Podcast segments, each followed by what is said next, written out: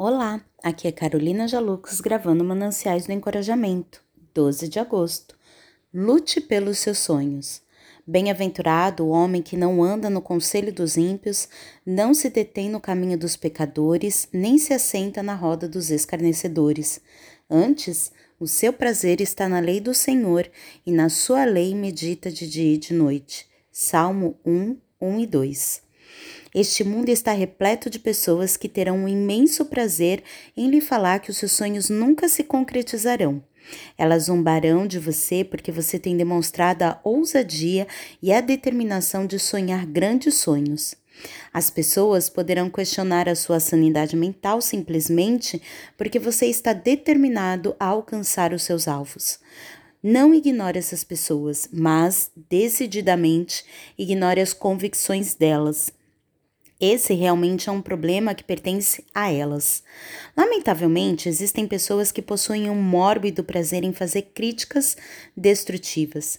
A crítica amiga e construtiva é muito útil e absolutamente necessária, mas a crítica vazia e mesquinha é algo que deve ser ignorado.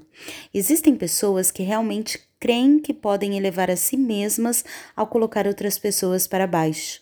Por alguma razão, elas creem também que as pessoas só são bem-sucedidas à custa de outras pessoas, e isso está muito distante de verdade. Essas pessoas ignoram um princípio universal, infalível, que afirma: como critério com que os julgardes, sereis julgados, e com a medida com que tiverdes medido, vos medirão também.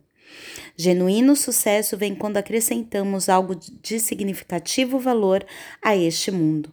Os seus sonhos, as suas ambições em nada depreciarão a vida das outras pessoas. O fato é que, quando você cresce e aprimora a sua própria vida, certamente a vida de muitas pessoas também se elevará em qualidade. Para sua felicidade e bem-estar, lute pelos seus sonhos. Não permita que alguém venha lhe roubar os seus sonhos.